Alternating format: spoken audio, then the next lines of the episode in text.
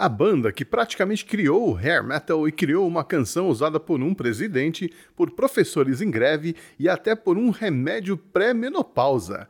Entenda melhor como isso aconteceu ouvindo esta edição do Resumo do Som. Resumo do Som.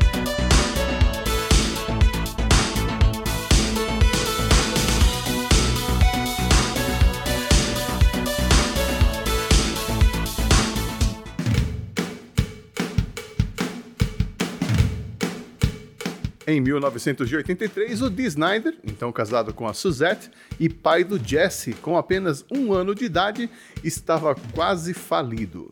A banda só ganhava uns trocados tocando nos bares da costa leste americana, os dois primeiros discos não venderam bem e o Twisted Sister não conseguia um contrato com uma grande gravadora.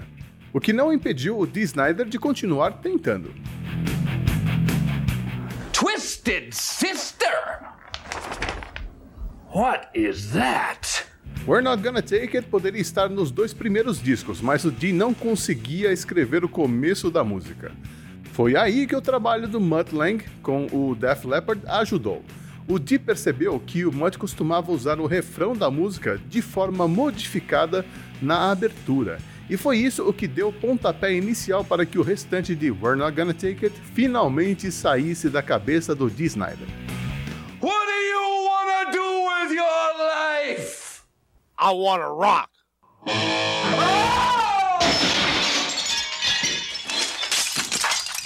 A letra tem trechos que foram pensados de forma a dar voz aos oprimidos, aqueles que estavam fartos e revoltados com alguma coisa.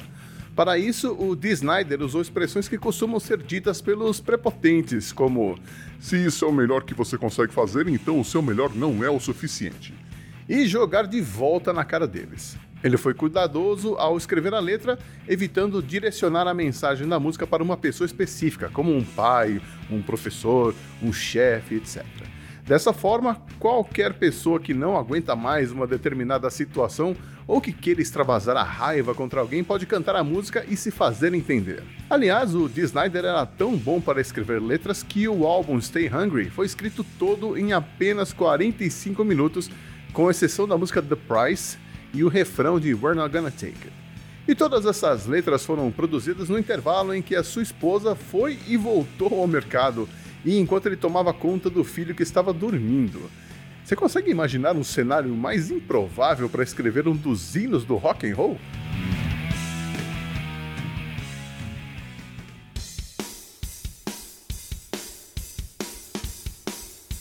Com 18 músicas na cabeça e no papel, o Dee Snider reuniu o restante da banda no estúdio Ninos, lá em Long Island.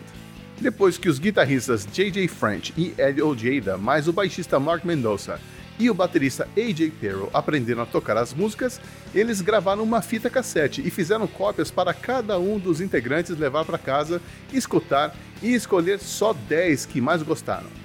Essa foi a base para a escolha das músicas que fariam parte do álbum, e entre elas estava We're Not Gonna Take It, que até então era apenas mais uma música do repertório. No dia 1 de janeiro de 1984 foi realizada a gravação final da música, começando com o baixo e a bateria, que foram gravados em cerca de quatro dias. O Dee Snider incluiu uma linha de vocal só para guiar o resto da música, em seguida vieram as linhas de guitarra, depois os solos e, por último, os vocais definitivos, tanto principal quanto de apoio. Para o solo, o Eddie Ojeda usou uma Fender Twin, um amplificador Marshall, um pedal de distorção e um wah-wah. Segundo o Ojeda, o som da guitarra ficou parecendo um Boeing 707 decolando, fazendo um chiado terrível, mas que de alguma forma soou bem na gravação. A música começa com um riff de bateria, criação do baterista AJ Perro, a pedido do Dee Snider, que queria uma batida que lembrasse uma fanfarra para dar o tom da música. Deixa eu aproveitar para mencionar que o AJ Perro foi um grande baterista, um cara divertido que não teve o reconhecimento que merecia e que tinha fãs famosos, como por exemplo o Mike Portnoy, ex-Dream Theater. O AJ Perro infelizmente deixou este mundo em 2015. O riff descendente de guitarra que vem logo após a introdução foi criado pelo Eddie Ojeda, seguindo uma ideia do Dee Snider também. Em We're Not Gonna Take It, o solo de guitarra ficou por conta do Eddie Ojeda, com o J.J. French fazendo a base. E aquele trecho com wow, wow, wow, que serve como introdução da ponte na música, foi um improviso que surgiu na hora da gravação. Uma parte do processo de gravação que pouca gente sabe é que a banda teve que bater o pé para manter We're Not Gonna Take It no álbum Stay Hungry. O produtor Tom Werman queria tirar We're Not Gonna Take It, I Wanna Rock e The Price do disco, justamente as três músicas de maior sucesso do Twisted Sister. Aliás, o Dee Snyder não poupou críticas ao Tom Werman no seu livro Shut Up and Give Me the Mic de 2012. Mas o fato é que a versão mais pesada que o Twisted Sister gravou do jeito que eles queriam originalmente e que saiu só no álbum Still Hungry de 2004 eh, não agradou ninguém. We're Not Gonna Take It foi lançada no dia 27 de abril de 1984 como lado A do compacto que trazia também You Can't Stop Rock and Roll do outro lado. A música não chegou ao topo da parada americana, chegando apenas na posição de número 21. Ela também não foi bem na parada do Reino Unido, ficando na posição de número 58. Ela foi bem melhor no Canadá, Austrália e na Nova Zelândia.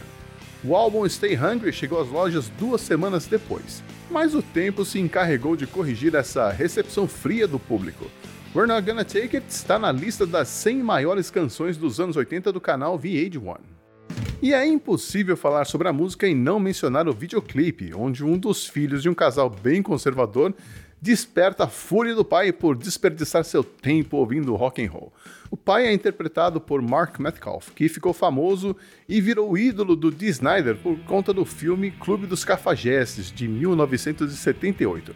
Ele aceitou participar do clipe porque tinha uma namorada em Los Angeles e tinha ganhado uma passagem aérea de graça.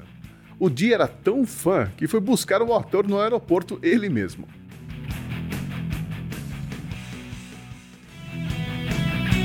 Outro fato interessante: anos mais tarde, por volta de 93, o guitarrista Al Pitrelli, da banda Widowmaker, é a banda que o Dee Snyder montou depois que deu um tempo no Twisted Sister, chamou a atenção dele para uma influência que nem mesmo Dee Snyder tinha percebido.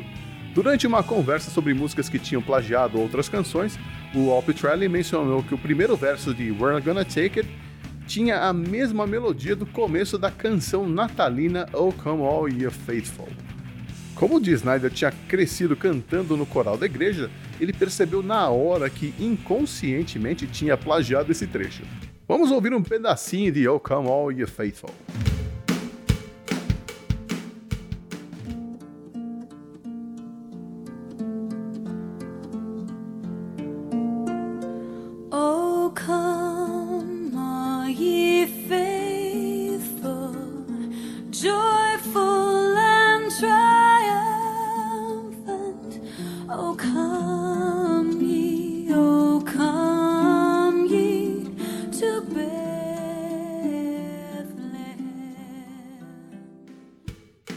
Ele ficou tão surpreso por não ter percebido a semelhança que anos mais tarde, em 2006, quando o Twisted Sister lançou um álbum de Natal, incluiu a música com o instrumental de We're Not Gonna Take It.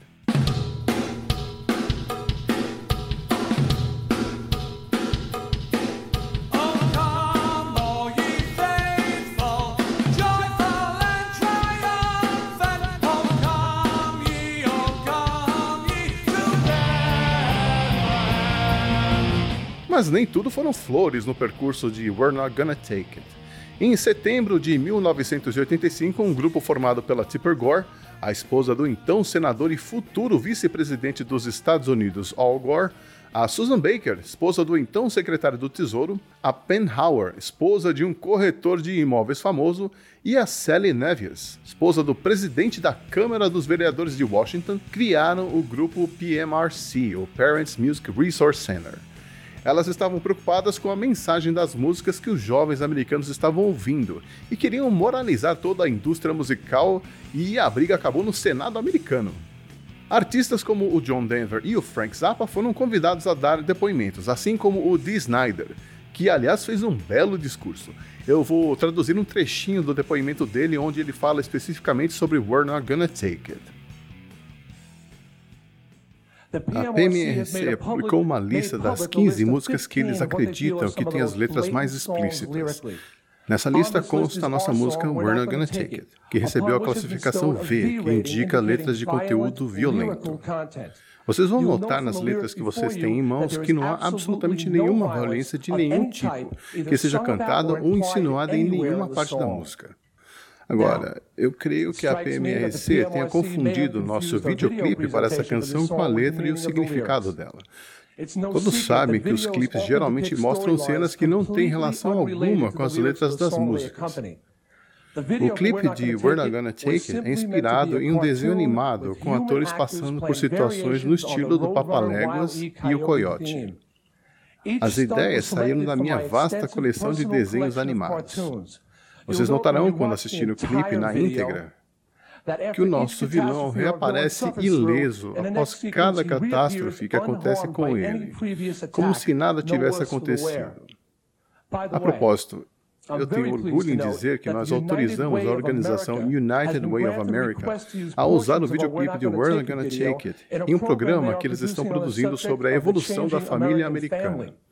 Eles escolheram o clipe pela, abre aspas, abordagem leve que ele faz do problema da comunicação com adolescentes, fecha aspas.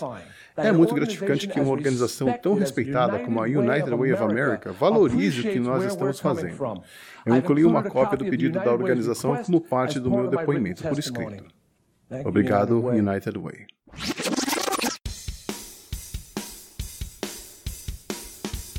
E o tempo se encarregaria de mostrar quem estava com a razão.